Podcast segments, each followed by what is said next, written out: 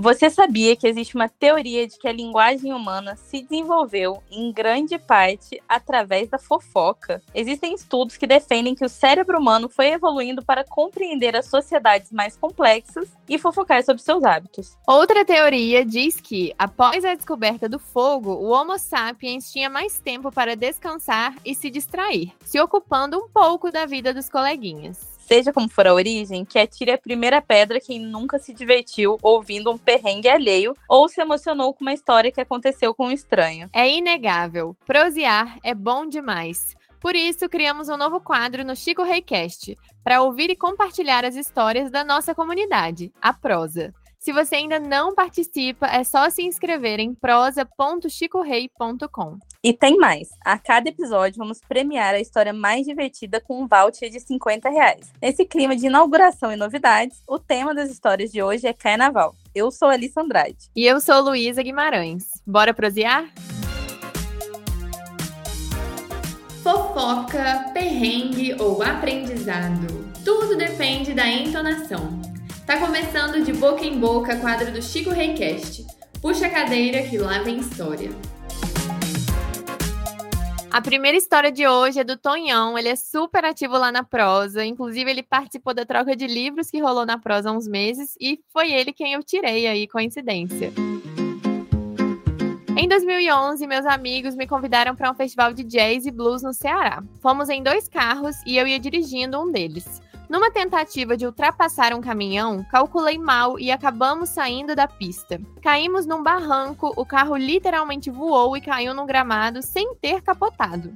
Aterrissamos bem, todos bem, não houve nada. Mas ficou o sentimento. O que esperar daquele carnaval? Éramos 12 pessoas numa casa alugada com dois quartos, bem pequena. Todos os perrengues normais de uma situação dessas a gente viveu. Para melhorar, pegamos a programação dos shows e eu não conhecia ninguém que ia tocar. Aí, um amigo meu disse: compre logo ingresso para todos os shows, porque você pode economizar em algum e aquele acabar sendo o melhor. E eu segui o conselho. Todas as noites foram incríveis. Tem mais, foi nesse carnaval que eu fiquei com alguém em festa pela primeira e única vez. Do tipo, conheci lá e rolou algo. O massa foi que eu tava saindo de um namoro bem pesado e tava difícil de esquecer a ex. A volta do melhor carnaval da vida acabou sendo tranquila e cá estou eu contando essa história para vocês. Eu quero começar falando que essa história do, de comprar ingresso é real. Eu quase deixei de ir no show do Terno Rei quando eles eram uma banda muito pequenininha. Aí eu fui meio sem conhecer, assim. E assim, é uma das minhas bandas favoritas hoje em dia. Então não economizem para shows. Agora o que me chocou foi essa batida, quase batida de carro já na chegada. Eu não sei, eu sou meio meio mística, assim. Eu já ia achar que era um sinal para não ir, para cancelar o carnaval. Eu, eu acho que eu também. Eu ia ficar com medo de continuar a viagem. Assim, eu com ia certeza. ficar da casa. Eu ia falar, ok, vou ficar dentro de casa. É. E lá ficar mais relaxada, mas realmente a batida é um forte indicativo para voltar para casa. Mas eu adorei a história, assim, um perrenguezinho. E uma coisa chocante, a primeira vez que ele ficou com alguém numa festa pela primeira e única vez. Tonhão é um rapaz de, de uma única mulher. Rapaz sério, de compromisso. Não posso dizer o mesmo desde que eu tinha 15 anos, mas que bom, Tonhão. e é isso, nenhum lugar é melhor para esquecer ex do que o carnaval. E continuando aqui, a gente recebeu um áudio da Rebeca Lousada. Escuta só essa história. Minha família resolveu viajar ah, no período de carnaval e deixaram a minha tia responsável pela programação da viagem, por alugar a casa e tal. E aí ela falou que tinha encontrado uma casa maravilhosa. Viajamos sexta-feira, né, de carnaval, pegamos um engarrafamento enorme. No... Era a primeira vez que meu pai estava pegando estrada, ainda atropelou um sapo. E a gente passou por várias casas maravilhosas e parou numa casinha assim, minha irmã falou: Ah, por que, que a gente parou aqui? É, não sei o que, que aconteceu. Aí a gente viu minha tia tirando as coisas já do carro. Aí a minha mãe falou: Ah, eu acho que é aqui, né? Sem brincadeira. Quando a gente abriu a porta da casa, era a tapera da Juma Marruá. Era o, o colchão era de palha ainda, assim. E quando a gente foi pra cozinha, que tinha um janelão e tal, cara, tinha uma aranha enorme uma teia enorme que cobria todo o janelão. havia uma barata que eu nem sabia que uma barata poderia ser tão grande. E foram três noites sem dormir, com medo da barata e de, de ter aranha. E aí, ó, nunca mais viajamos em família dessa forma. E sempre que a minha tia fala que algo é maravilhoso, a gente fica com o pé atrás. Muito com o pé atrás. Ai, olha, eu entendo muito a Rebeca ter ficado três dias sem dormir com medo de uma aranha, porque eu sou dessas assim. Nossa, se eu vejo um bicho na casa, eu fico muito apavorada. É, e quando a casa tem uma barata, ela não tem uma barata, né? Ela tem várias. Então, se eu Nossa. chego na praia e tem barata na casa, pode ter certeza que vai ter barata na casa inteira, no Nossa, banheiro, no sim! banho. Ai, que pânico, que pânico, infestado. Bom, vamos lá. Próxima história da Thalita Mendonça.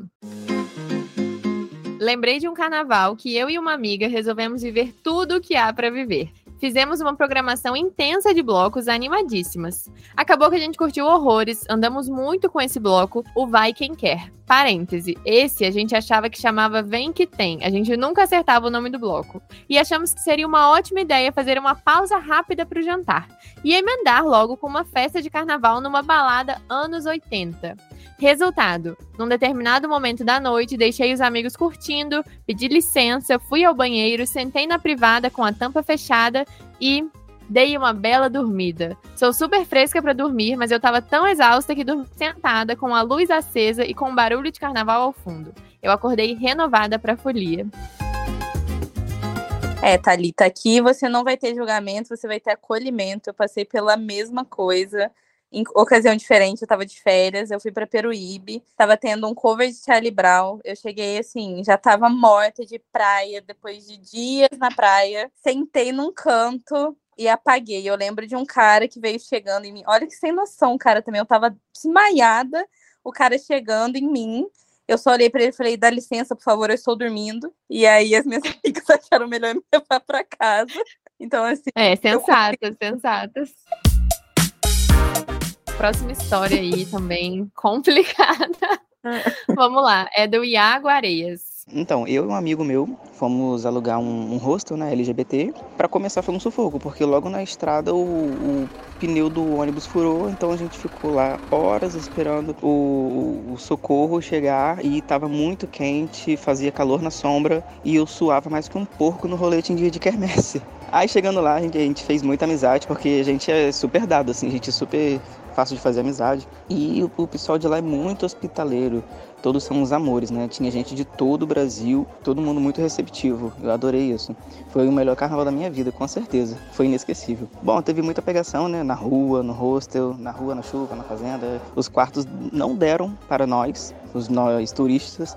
Então nós tivemos que dividir quarto com os desconhecidos e mais falaram para tomar cuidado, né? Porque tinha muita bicha truqueira, né? Mão leve, que pegava as coisas e a gente tinha que tomar muito cuidado. Então a gente já ficou meio apreensivo, né? Então eu já fiquei com um pouquinho de medo, simplesmente dormi abraçado com minha mochila e mesmo assim quando acordei eu dei por falta de um short meu. Mas tudo é festa, era carnaval, não reclamei porque eu também fiquei até com medo do, pessoal vir pra cima de mim. Mas era só um short, né? Enfim, na festa que eles fizeram, teve uma festa no hostel, né?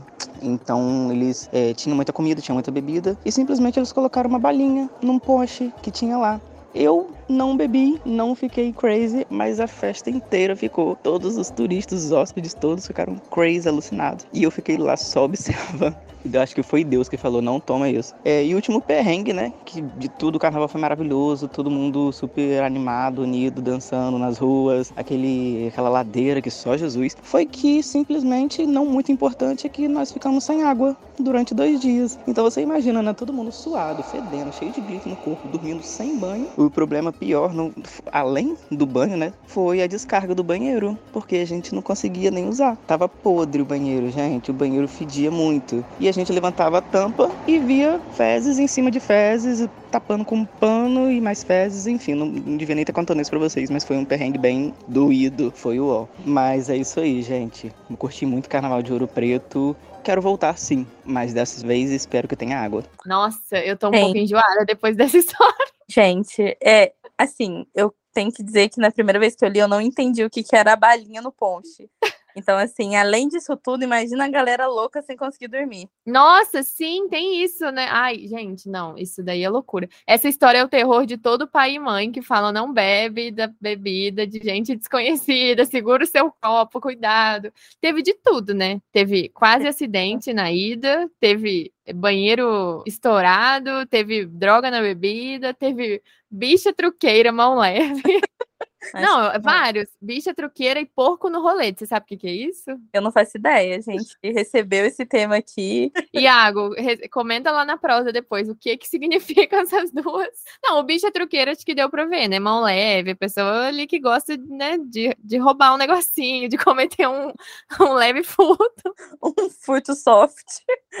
Exatamente. Só um shortinho, um shortinho de carnaval. É, gente, não tem como, né? Realmente esse prêmio tem que ir pro Iago Iago. Iago ganhou um voucher de 50 reais na Chico Rei para recuperar esse short que ele perdeu. Pode Exatamente. e é isso, a gente não resiste a um perrengue nada chique. Nossa, exatamente, Iago. Olha, te falar que 50 reais é pouco. Queria te dar o site inteiro de prêmio, porque realmente, perrengue desse tamanho, merecido demais o seu voucher. Aproveite. Depois de ouvir tanto perrengue real, a gente vai testar se já sabe diferenciar o que é verdade e o que é invenção. Nosso produtor vai contar uma história pra gente. O desafio é descobrir se realmente aconteceu com alguém ou se é uma ficção. Vem tentar adivinhar também. Ah, conta outra!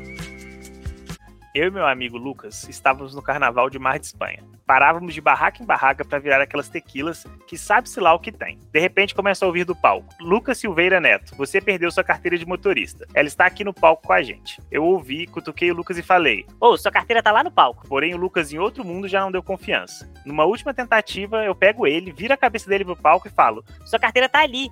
Fomos então a caminho do palco para buscar a CNH perdida. Mas aí passa o tempo e nada dele voltar. Encucado, eu subo a escadinha, olho pro palco e ele está simplesmente dançando no meio do palco, mais animado que a banda. Sem paciência, eu vou lá pro meio do palco para buscar ele e cato ele pela nuca. Ele ficou bolado comigo e não falou comigo pelo resto do dia. Depois de um tempo, a gente já tava se abraçando bêbados e um pedindo desculpas pro outro. O problema é que estávamos num passeio muito alto e fomos tropicando, abraçados pro meio fio. Caímos em cima de uma barraca de bebidas e derrubamos ela todinha. Nem me lembro se quebramos alguma coisa, mas sei que ajudamos a montar a barraca de novo e ainda tomamos uma última lá antes de voltar para casa. Bom, eu acho que é real, acho que tem bastante detalhe, assim, e é bem história de carnaval, você não acha? Eu acho, eu acho, eu não sei, o que me pegou e talvez seja mentira é a parte que fala que eles ajudaram a montar a barraca e tomaram uma última lá. Porque se um cara cai com outro em cima da minha barraca no dia que eu mais estou vendendo bebida do ano, me ajuda a montar a barraca é. bêbado, eu não deixo ele tomar uma na minha barraca mais. Eu falo, vai pra sua Realmente. Barraca, na minha frente. Realmente, se eu sou esse dono de barraca, eu ia ficar bem puta. Mas assim, por outro lado, eles já devem estar acostumados, né, Alice? Não, deve, não é a primeira, o primeiro carnaval do cara. Então já deve.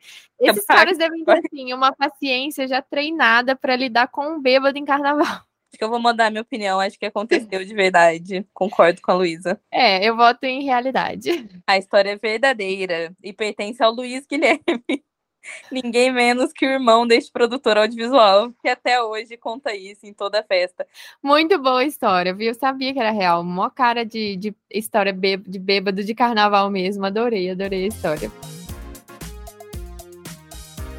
Bom, esse foi o primeiro episódio do De Boca em Boca. Eu espero muito que vocês tenham gostado aí desse, desse quadro em que a gente vai trazer vários perrengues, várias histórias. O objetivo é se divertir muito, né, Alissa? É, a gente quer que cada vez mais vocês participem lá no Prosa pra gente saber da história de vocês, os perrengues, as fofocas e tá sempre trazendo para todo mundo compartilhar e rir um pouquinho também. É isso, gente. Até a próxima. Um beijo.